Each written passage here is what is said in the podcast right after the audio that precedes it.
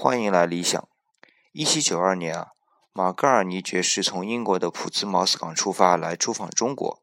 到一七九三年呢，他带着精心准备的礼物来到中国，觐见了乾隆皇帝。刚好乾隆皇帝八十三岁寿辰，乾隆以为啊是给他祝寿的，很高兴，回赠给马格尔尼一柄玉如意。我们作为中国人，当然知道一柄玉如意的意义啊。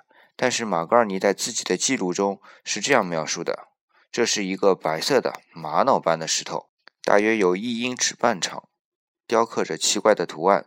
中国人对它极为重视，但对我来说，它根本没有什么了不起的价值。你看啊，由于文化交流少，双方呢相互不了解。